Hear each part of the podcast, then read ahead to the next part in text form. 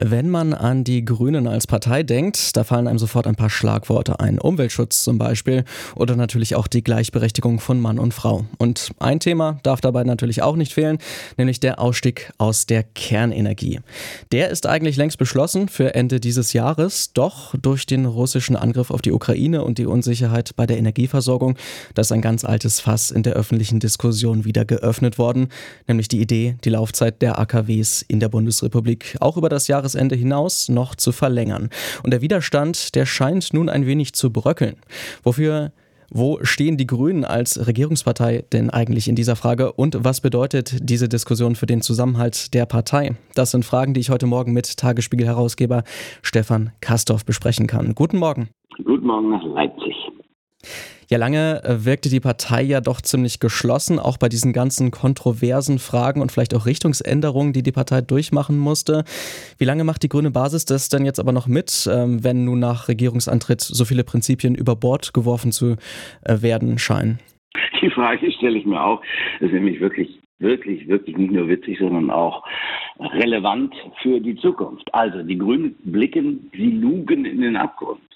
Denn ein Begründungszusammenhang für die Grünen, also ein Gründungsmythos ist, gegen Atomkraft zu sein, gewesen zu sein, das wäre jetzt aber wirklich gewagt. Deswegen ist es ja auch so interessant, wie sie es intonieren, wie man so schön neudeutsch sagt. Also da kommt die Vorsitzende Ricarda Lang und lässt das mal so fallen und könnte drüber nachdenken. Und dann wird es so wieder ein bisschen ein Stückchen eingeholt wie beim Angeln und dann angelt man jetzt die grünen Mitglieder. Nee, so einfach wird es nicht werden. Und deswegen hat Jürgen Trittin, der alte Haudegen, erfahren in parteilichen, innerparteilichen Kämpfen zwischen Fundis und Realos und zwischen den einen, die für, sagen wir mal, auch Beteiligung am Kriegen sind und die anderen, die Radikalpazifisten und Radikalökologen sind. Also jedenfalls, der hat gesagt, man kann das nicht ohne einen Parteitag machen. Und da sage ich genau. Früher nannte man übrigens die Parteitage noch Bundesdelegiertenkonferenzen. Da ging es gerade so basisdemokratisch zu. Das hat sich auch gewandelt. Auch das hat sich gewandelt. Und deswegen wüsste ich auch nicht, wie so ein Parteitag der Grünen ausginge. Dennoch, wenn die Grünen noch das sein wollen und sei es in Ansätzen, was sie früher waren, nämlich basisdemokratisch und dem auch einfachen Mitglied zugewandt, müssen sie auf eine Bundesdelegiertenkonferenz marschieren und das zur Abstimmung stellen. Und dann müssen sie das Ergebnis nicht wie in anderen Parteien zur Kenntnis nehmen, sondern akzeptieren. Und akzeptieren heißt mehr als respektieren. Akzeptieren heißt das in die Regierung tragen. Da sind wir dann am Abgrund. Oh, oh, das stelle ich mir vor. Die Versorgungssicherheit in Deutschland ist gefährdet. Die SPD und die FDP sagen, naja, wir müssen alles tun und da ist ja auch was dran, um den Menschen die Kosten zu erleichtern und das Heizen zu ermöglichen und überhaupt den Strom zu sichern. Und dann sagen die Grünen, nein, ja, was passiert denn wohl in der Koalition? Ja, durchaus eine spannende Frage. Ähm, es ist jetzt nun nicht das einzige Thema, bei dem die Grünen so ein bisschen umzuschwingen scheinen. Es geht ja auch um die Kohlekraftwerke, die jetzt noch ein bisschen länger am Netz bleiben sollen, ähm, aufgrund der Energieversorgung. Aber natürlich auch die Frage der Waffenlieferung an die Ukraine als äh, ehemals pazifistisch eingestellte Partei, zumindest im Image her. Ähm, ist das natürlich für die Grünen auch eine große Umstellung jetzt in der Regierungsbeteiligung. Würdest du sagen, dass es insgesamt noch Pragmatismus genannt werden kann oder ist das ein Ausverkauf lange gehaltener Werte? Die einen werden sagen, das ist der Ausverkauf. Wo ist die grüne Seele? Wo ist überhaupt das grüne Rückgrat, kann man ja auch sagen. Also wer sind wir noch, wenn wir alles das, wofür wir früher gestritten haben, wenn wir alles das aufgeben und sagen, na ja gut, das ist halt jetzt eben mal so. Andererseits ist es so, Regierungshandeln erfordert die Ausrichtung einer wahren Wirklichkeit, wie sie auf uns äh, einprasselt. Und das ist ja nun mal so. Da muss man Versorgungssicherheit ähm, gewährleisten, da muss man die äußere und innere Sicherheit gewährleisten. Und da sind die Anforderungen andere und die Herausforderungen groß. Ja, ich gucke mir das auch an und denke, puh, was würde ich sagen, wenn ich Grüner wäre? Und ähm, schwere Waffen in die Ukraine, was ich mir wünschte, das ist so, glaube ich, auch bei den Grünen überhaupt in der Bevölkerung weit verbreitet. Wir haben eine Außenministerin, die sollte nicht härter reden als die Verteidigungsministerin. Also ständig schwere Waffen zu fordern. Früher sagten die Grünen, äh, Frieden schaffen mit immer mehr Waffen. Nein, heute sagen sie Frieden schaffen mit immer mehr schweren Waffen. Naja, du lieber Gott. Früher sagten sie AKW nee und heute sagen sie, naja, ein bisschen kann schon noch gehen. So, das hat übrigens sehr schön einen Tweet Hans-Christian Ströbele, auch einer der ganz alten äh, Haudegen dieser Partei, äh, ein Linker, der Vertreter übrigens der Linken, noch einmal zusammengefasst. Ja, ähm, auch Kohlekraftwerke, da bleibt einem auch so ein bisschen der Mund offen stehen. Also es sind ja nun wirklich die bekannten, bekanntermaßen die Dreckschleudern, nicht nur der Nation, sondern überhaupt der Welt. Und die jetzt auch länger laufen zu lassen, weil man denkt, das sei ein bisschen besser als Atomkraft, ja, ich weiß ja nicht. Atomkraft wird von der EU für grün erklärt. Gut, das ist übertrieben, aber sagen wir mal so, wollen wir CO2 mindern immer noch und ist das wichtig, dann darfst du das, das was die Grünen da befürworten, auch nicht tun. Pragmatismus. Es äh, bringt mich zu der, äh, zu einem kleinen Bogen machen, bringt mich auch dazu, dass die Sozialdemokraten nach der Bundestagswahl gesagt haben, es beginne jetzt ein sozialdemokratisches Jahrzehnt. Das war, wie sich jetzt zeigt, eine Illusion. Und eine Illusion ist, dass man auf der Grundlage von, sagen wir mal, strikten Ansichten Politik machen könne. Das kannst du in der Opposition, um deutlich zu machen, wo die Grenzen sind und wie du das grundsätzlich erstmal anders sehen würdest. Aber in der Regierung ist Pragmatismus geradezu die Ideologie. Das geht gar nicht anders. Du musst aufgrund dessen handeln, was du vorfindest. So, und vielleicht ist das alles das, was die Grünen erleben, einfach nur logisch. Es ist zwangsläufig, aber die Grünen müssen ein Muster an Transparenz sein und ein Muster an Selbstvergewisserung und ein Muster auch an nicht Selbstbespiegelung, aber Selbstinfragestellung.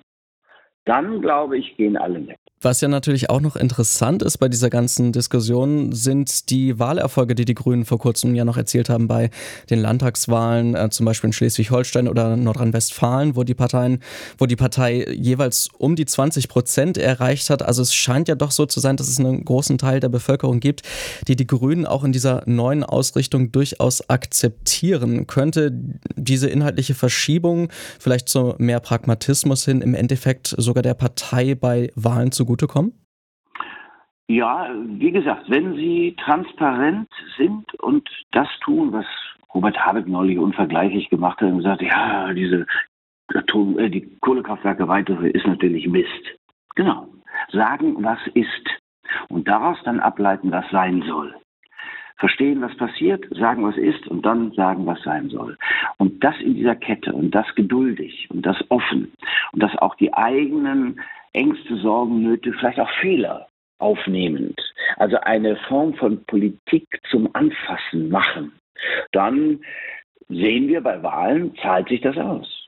Und das, was äh, in der politischen Klasse Blase, kann man auch sagen, eine Rolle spielt, spielt vielleicht im Land weniger eine.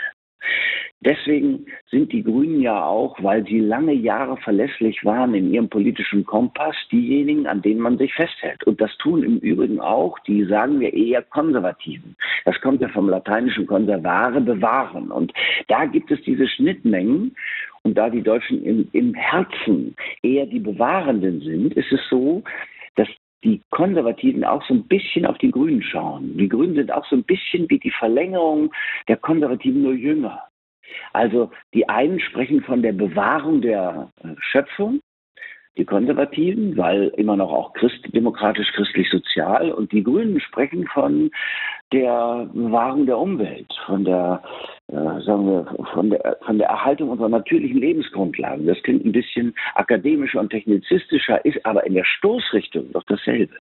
So, und da finden die sich. Und deswegen sind die auch so stark und sind auch stärker als die Sozialdemokraten. Denn das, was die Sozialdemokraten anbieten, das ist bekannt, das ist auch richtig und wichtig, aber das, das Ganzheitliche, das ist eher bei den Grünen zu Hause. Und deswegen werden die gewählt. Und ich glaube auch, trotz aller Nöte, in der sich, also Erklärungsnöte, in, in denen sie sich befinden, äh, könnte das für die sogar gut ausgehen, bis hin zur Bundestagswahl. Wenn wir jetzt nochmal auf die dritte Partei in der Regierungskoalition schauen, auf die FDP. Aus deren Reihen kam ja auch immer wieder die Forderung, die AKW-Laufzeiten vielleicht zu verlängern oder das zumindest mal irgendwie zu prüfen. Und nun haben die Grünen den Widerstand zumindest so ein bisschen abgebaut anscheinend. Ähm, kann man sagen, dass die FDP sich da in irgendeiner Weise doch durchgesetzt hat? Ja, das kann man schon sagen. Also die FDP ist ja durchaus da tonangebend, die kleinsten. äh, übrigens, äh, spricht für ein Theorem. Also immer die Schwächsten bestimmen eigentlich in einer Gruppe. Damit werden die Schwächsten eigentlich die Starken. Denn man muss ja auf die Schwächsten Rücksicht nehmen und auf die FDP. Und ihre Stärke ist, dass so schwach sie sind, im Vergleich zu den anderen, will ich mal sagen, was die Prozentzahlen angeht in der Koalition. So wichtig sind sie aber doch, um die Koalition zu erhalten. Das macht ihre Stärke aus. Will heißen, wenn die FDP das fordert, muss es mindestens gehört werden. Das haben die Grünen getan. Sie haben es gehört. Es gibt auch sachliche Gründe für das, was die FDP da vorstellt. Nur interessanterweise, es geht nicht mit ihnen heim. Die Wähler kommen nicht und sagen, ja, das wollen wir jetzt aber mal honorieren. Nein, die Wähler der FDP honorieren das sowieso nicht so direkt und so so schnell, weil sie eigentlich andere Vorstellungen hatten. Die Wähler der FDP wollten, dass die Schuldenbremse eingehalten wird und dass nicht noch höhere Steuern gezahlt werden und lauter so Geschichten, die sich eigentlich ja in dieser Koalition nicht so recht wiederfinden. Deswegen sind sie ja auch die, sagen wir so, die Großmeister des Skeptizismus. Also ist das mit der Corona-Politik richtig? Werden die Grundrechte eingehalten? Müssen wir nicht die Atomkraft weiterlaufen lassen? So, das ist etwas, was die FDP auch braucht, damit ihre Wähler ihre Wähler, die sie in den Bundestag gebracht haben, bei der Stange bleiben. Denn die müssen ja verzweifeln. Also was da an Geld ausgereicht wird, 100 Milliarden für die Bundeswehr, das wird ja nur Sondervermögen genannt. Das sind natürlich Sonderschulden. Und als FDP-Wähler weiß ich nicht, da würde mir auch der Mund offen stehen bleiben. Wenn wir jetzt nochmal auf die Grünen zurückkommen und auf die Kontroverse um die mögliche Verlängerung der AKW-Laufzeiten, würdest du sagen, dass es wahrscheinlich ist, dass sich die Partei spaltet? Nein, das glaube ich nicht. Also dafür sind die Grünen in viel zu vielen Regierungen, stellen auch einen Ministerpräsidenten, haben festgestellt, dass Regieren naja dann doch weniger Mist ist als Opposition, um Franz Müntefering noch einmal so abzuwandeln, den früheren SPD-Vorsitzenden, der mal gesagt hat, Opposition ist Mist. Also Regierung, immer Regierung im Wartestand zu sein, das ist ja die Opposition im Kern, Regierung im Wartestand. Nein, das ist nicht so schön wie in der Regierung zu sein. Und natürlich ist es so, dass die Grünen verstanden haben, alle miteinander verstanden haben, dass wenn es überhaupt etwas Grünes geben kann, etwas grüner werden soll, das nur in der Regierung geht, nicht von außen. Und mögen auch die Parteien ein bisschen grüner geworden sein, heißt ja nicht, dass sie die grüne Politik machen, die das Original machen will. So, und deswegen, weil das alle parteiübergreifend, fraktionsübergreifend, in diesem Falle bei den Grünen flügelübergreifend verstanden haben, werden die Grünen sich nicht spalten. Das sagt Stefan Kastor vom Tagesspiegel. Vielen Dank für deine Einschätzung. Gerne.